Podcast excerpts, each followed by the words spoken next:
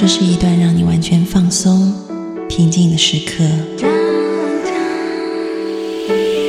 这是一个让你感受温暖、自在的原地。在当下，在这里，你可以真诚的面对自己。我是你的心灵守护者，我是安安老师。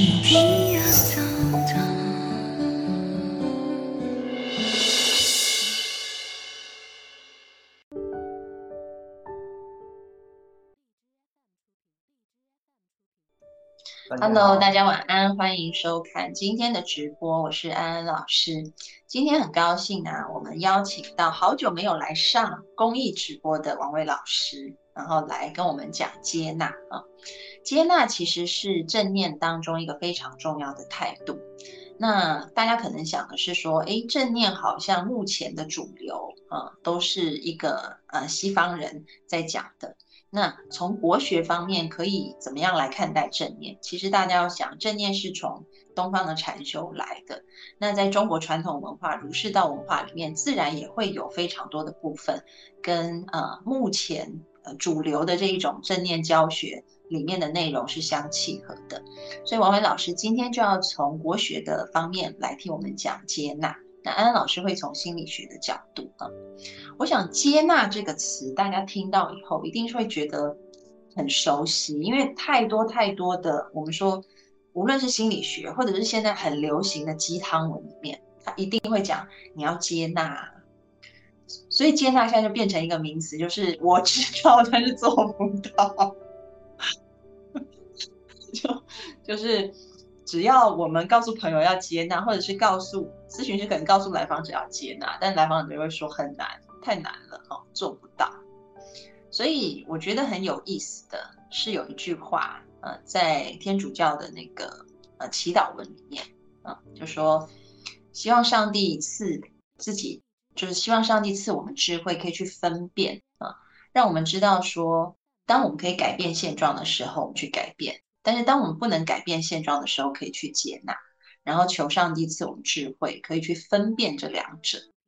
所以，到底什么时候要接纳？接纳是不是等于躺平？我昨天还跟我的来访者在讨论这个问题啊，因为呃，就是他可能觉得接纳就会代表的是一种躺平，但是我就跟他讲一些例子，我就说，你知道吗？我看很多大老板啊。他们呃可以担负那么大的压力，那么大的责任，但是呢，他们通常呃心是很放松的，就是他的心因为心量够大，然后够松，所以才能够去做那么多的事情。如果他就是非常的紧张，那他就没有办法去做那么多的事情。所以，当我们能够有一颗处变不惊的心，那就很重要。那他就说什么是处变不惊？我跟他说就是一个接纳当下的心啊，接纳并不代表着就是你就躺平，什么事情都不做，而是代表的是说，OK，我了解现状，我知道现状是这样，然后当我能够安住在这个现状当中的时候，我才有底气去为这个现状可能做一些什么。而不是一直想要去抗拒，一直想要去逃避或者想要排斥，因为你会浪费很多能量在你想排斥的事情上，然后反而你就会事半功啊事倍功半啊。那我想从这方面也听听王伟老师怎么看接纳这件事情，从国学的观点里面。嗯，好，大家好，好久没有参加直播了。嗯，讲到接纳的话。呃，我我后来我仔细想一想，其实我之前有有准备过，但是后来我想想，接纳这个词呢，其实在中文里面，它其实是跟我们现在的词没有的。我们在古代不会用到接纳这个词，接纳其实反而是在古代是一种，好像我要接受啊，收纳，就好像我要是呃招兵买马，好像是招了一部人马一样的，我收收。收买了一帮人马，是这种感受，啊，只是接收而已，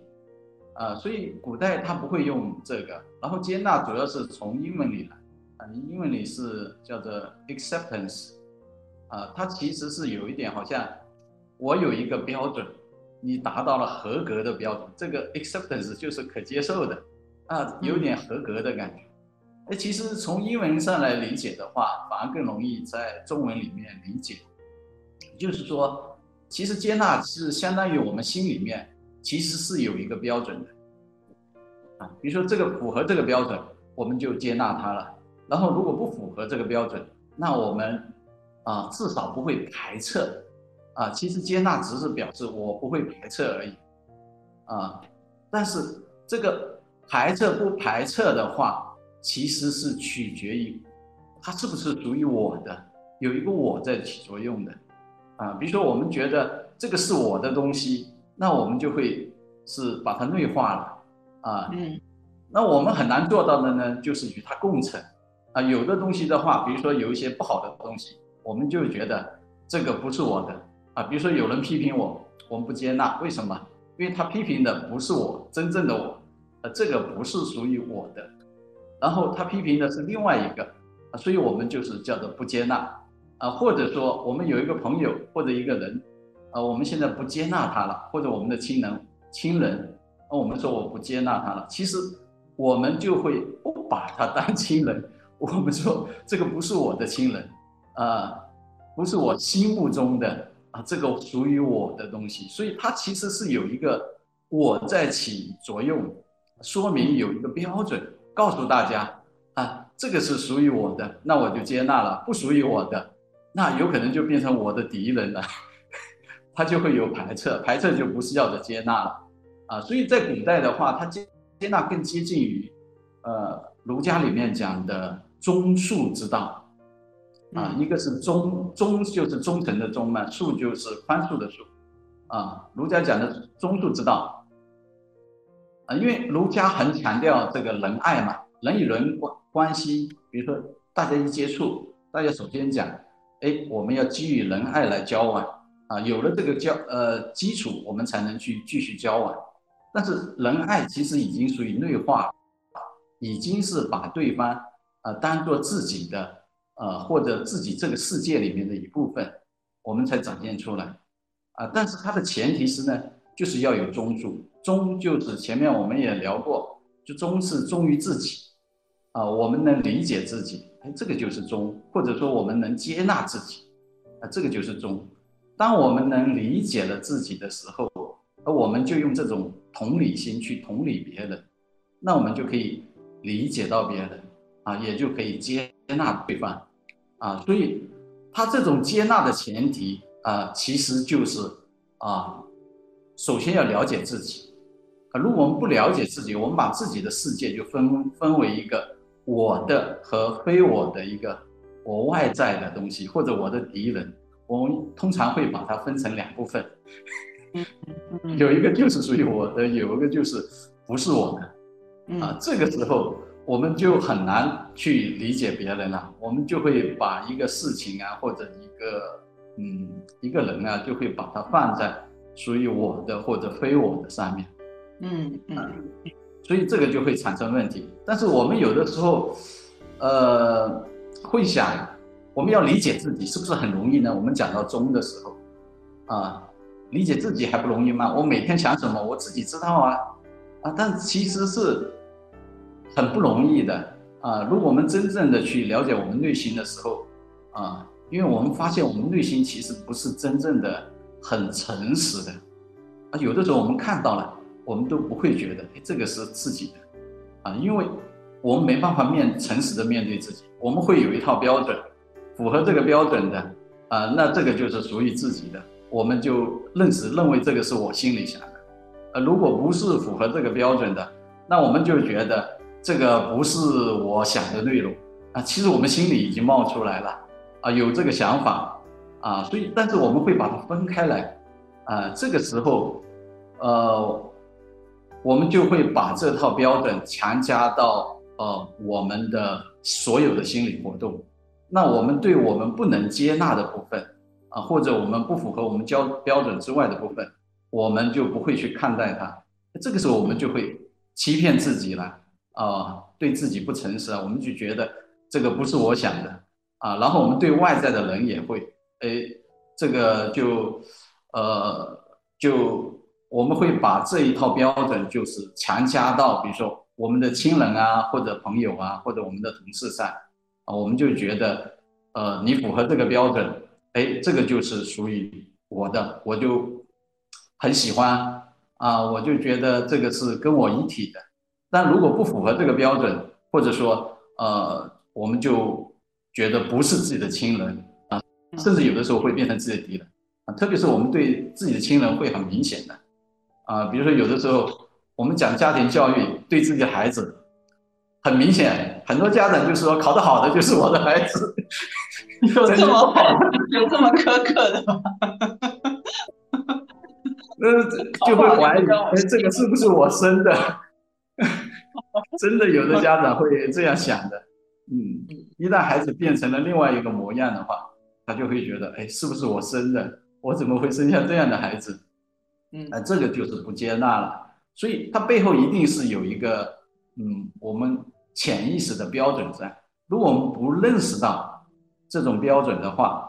我们其实没办法控制住的，因为它随时都在起作用。它一跳出来的时候，嗯，你就没办法去去去去做主了。我们就完全随着这种无意识的标准就走了啊！所以这个王威老师，其实我觉得你今天讲的这个部分，一下就讲到很核心的重点，刚好也符合我们今天半个小时就要把这个话题 讲完。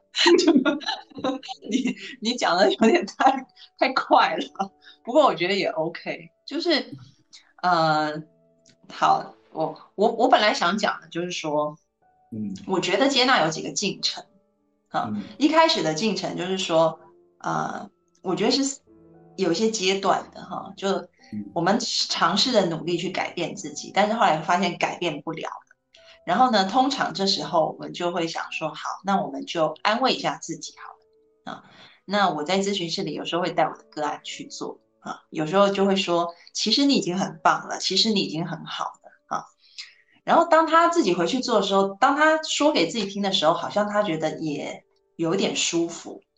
但是这种东西大概一阵子以后就没用，他就会觉得说：“安安老师，你是只是暂时麻痹我，叫我降低标准。”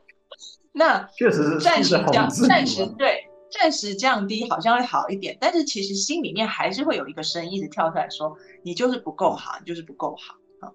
我说那 OK 啊，我们从看山是山，那我们现在进入看山不是山，OK，那你就承认你自己不够好，那又怎么样？你知道今天早上啊，我妹妹小米，他就在那个他的脸书上面发了一篇呃记录，我觉得还蛮有意思的，就是我妹妹就说她今天早上跟小孩子玩猜拳游戏，因为小乐就我妹妹的孩子现在三岁多嘛，啊，然后他就玩猜拳的游戏。然后他就说，今天早上孩子一起床就跟他说：“妈妈，我发现我最喜欢的就是人，就是我自己了。”然后接下来我妹就说，他就跟他玩猜拳游戏。然后他就说：“妈妈，你出石头，我要出剪刀，因为我想要我喜欢输的感觉。”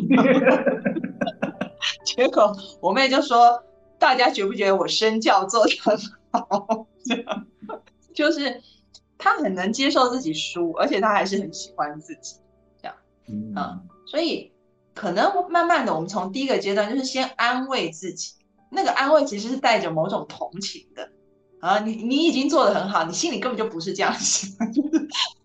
但是可能你在语言上或者是一些自我 comfort，你可以这样讲，但是慢慢到了第二阶段，你要学习小乐啊，要 跟三岁小孩学习，就是 OK 我。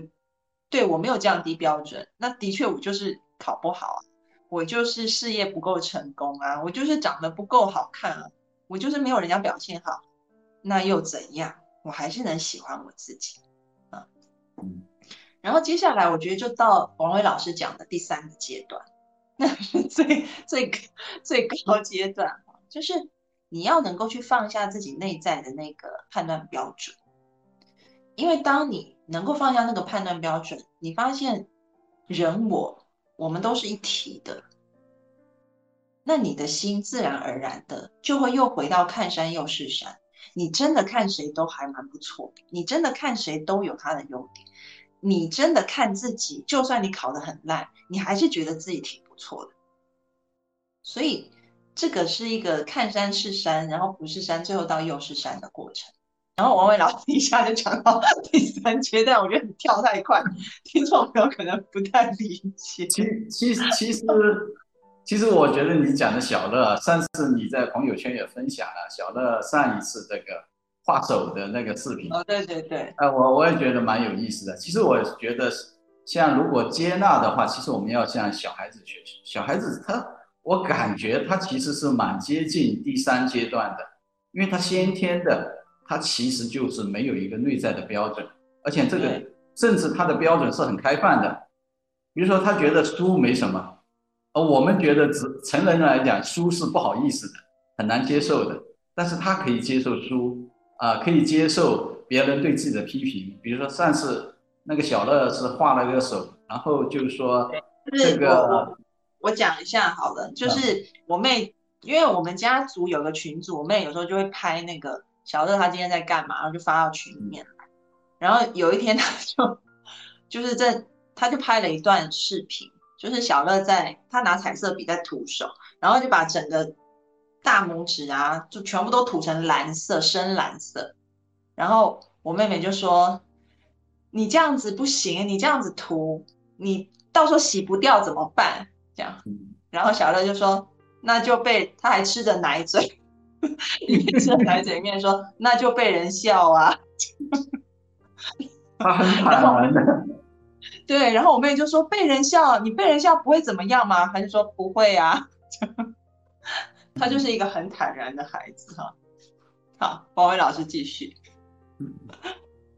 确确实像小乐小孩子，他是一种很开放的。我们成人你会发现，我们很难达到他这种程度。啊，那其实就是因为我们成人在后天的话学了好多 标准出来，被家庭教育教出来很多啊，说要做这个事情好，做那个事情不好啊。如果孩子觉得不好的话，甚至我们会嗯拉起脸，好严肃的跟他说 这个不行的啊。然后孩子其实其实是是这样，因为这样而被我们教坏的。其实孩子其实我们只要保存他。啊，这种很开放、很接纳的心态，他自自然然，啊，他就会变得很好的。呃，然后这个刚好就符合啊，我们要谈的观卦，讲易经的观卦啊，观卦里面它的初爻啊，它其实就是讲这个状态啊，它有个爻辞啊，它就讲是初六，初六就是观卦的第一爻，它是个阴爻啊，然后它就讲是童观，就是儿童的童。啊，就是像呃孩子一样的去看这个世界啊，我们要一开始啊，我们就要基于像孩子一样的去看这个世界啊，然后后面又讲了一句叫做“小人无救”，啊，说如果你用孩子一样的去看待这个世界，即使你是一个说心境还没有达到一个呃君子标准的小人啊，你也不会有太大的麻烦啊，反而是什么呢？就是君子令啊，君君子令呢，就是说，对于一个君子来讲，他会有一些担忧，嗯，那什么意思呢？啊，他其实就是讲这个，就是潼关，其实就是我们要像孩子一样的去看待世界，不设任何的标准，啊，或者预设的前提，就完全接纳啊。我们看孩子都很留意到嘛，啊，我我我记得我我女儿很小的时候，刚出生的时候，我带她出去玩。哎，她其实就是把这个眼睛睁得大大的，然后到处看啊，左看右看，所有的东西她都非常有兴趣啊，她都会去看。然后所有的成人他都喜欢，他不会说，哎，你长得漂亮我就喜欢你，你长得丑我就排斥你。他是看到所有人，你只要伸手去抱他，他都会接纳你，都会抱你，啊，谁都不会有有一个好像他不会挑挑拣拣。啊，所以他这个就是宏观，啊，所以因为我们没有把把自己内在的，不是把一个外在的东西啊，或呃当做一个分辨的标准的时候，我们就不会在一些小事上，啊，比如说我们小事上容易做到，我们就不会说啊这个这个去纠结它，啊，说这个事情啊，比如说我头没梳好啊，或者我打扮没有哪里没弄好啊，那我就会特别的纠结他啊，这个是好事啊，这个叫是小人无咎啊，就不会。但是呢，他为什么说君子令呢？就是说，因为遇到一些大是大非，小孩子他不会分辨一些大是大非啊，他虽然有感觉，但是他分辨不了的啊，所以他只能君子的话，他只能看到别人。啊，比如说干了一些不好的事情，啊，错误的事情，他知道，啊，但是他如果像小孩一样直视旁观的话，他心里也会难受的，啊，就像我们成人如果看到孩子真的是呃做了不好的事情，哎，我们会很难受的，啊，但是虽然难受，啊，我们还是会理解他，接纳他，这个好重要，啊，这个事情跟他本人是不一样的。啊，我们就不会说，呃，因为他做的不好，我就用这个标准就觉得你不是我的孩子了，然后我就改变了我的策略跟他交往的方式，啊，那还是感受到的，他肯定是说，呃，会是，哎，你怎么跟他交流的？你怎么认知他的？啊，这个时候就不一样了。如果我们是排斥他的话，啊，他就会觉得，嗯，我们两个都不是亲人了，他感受到是这个失落是冲击很大的，他就不会跟你听后面的。什么大道理啊，或者你对啊错啊，啊，其实每个人我们都知道的，啊，所以虽然知道有这个问题，我们是这样看，但是我们还是会有一些担心，啊，所以不是说我们不接纳别人或者接纳别人呢，这个担心就不在了，啊，大是大非就没有了，还是会有的，啊，所以接纳它并不是说像我们这样讲的，我直接躺平了，就能接纳了。它还是会有，啊，就是，所以古人讲的接纳，它其实还是比较接近。我觉得卡巴金讲的这个还是比较主动，嗯，像正念里面一样的，你你会是，呃，主动认知到一个事实，它只是没有屏蔽而已，只是我对这个事实不排斥，啊，所以中文里面我觉得跟接纳比较接近的是反而是，啊，不排斥。啊，这个会比较接近接纳的意思。嗯，其实我觉得就有点像我们说，呃，心如明镜台嘛，就是你的心如果像一个镜子一样，你就只是照见哦，就是有一个狗来了，有一个人来了，有一棵树在旁边，这样，嗯，你没有什么评判，你就只是很单纯的啊看见这件事情了。嗯，他不会选择，不会说，哎，这个好，我就看见了，我镜子里就有反应，不好我就没看到。我有的选，就是说，对，像王伟老师说的，就是我好像镜子，镜子他不会去挑，说我前面要站谁，他就只是很忠实的，呃，就是看见了，看见了就好。所以其实就像您说的哈，就是说，好像英文的那个 accept 有一些比较呃主动去囊括。或者是去去包容的感觉，但是如果可能这就是英文文词跟中文的差别，但是在中文里面讲的那个接纳，我觉得更接近于呃正念原始的那种，就说它其实就是照见，它没有带着什么接纳啊，不是它没有带着什么成见，所以那个那个接纳不是说你要去做些什么去接纳，而是你就自自然然的在那里就看见了。就是接纳，只要不升起那些评判，然后这就是接纳，所以更加的简单啊，更加的不费力气。其实，在呃过去禅宗祖师那里，他会更更看重这一个部分啊。我就想起这个无门慧开禅师，就宋朝有位大禅师叫做无门慧开啊，他有一句诗叫做《句子》，很多人都听过的啊。他其实就是讲这种接纳的状态，而我觉得很好，啊，他讲的就是春有百花，秋有月，啊，夏有凉风，冬有雪，啊，若无闲事挂心头，啊，便是人间好时节，啊，其实他这种说的，就是一种接纳的态度，啊，我我们往往都会说很在意，比如说我们特别的。呃，说不喜欢呃冷的冬天的时候，我们就会对冬天会非常反感。我就喜欢，比如说我们南方人一样的，啊，到了冬天就会很难受，因为太冷了，啊，但是北方的人他可能会对那种热天的啊那种很闷热的感受会很难受，这些东西都是因为我们有一个呃经验的东西啊，我们会去排斥它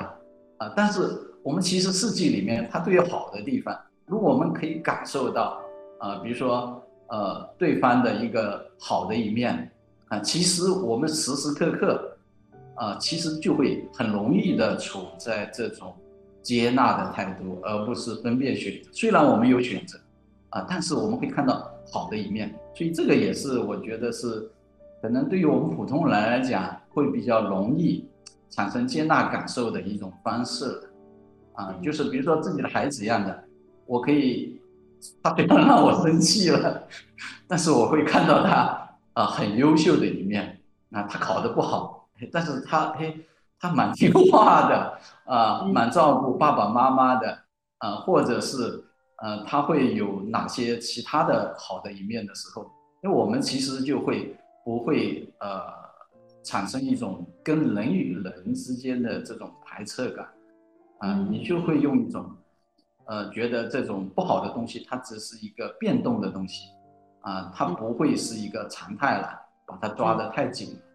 了，啊，所以这种接纳往往都是因为我们有的时候排斥，往往都是因为我把我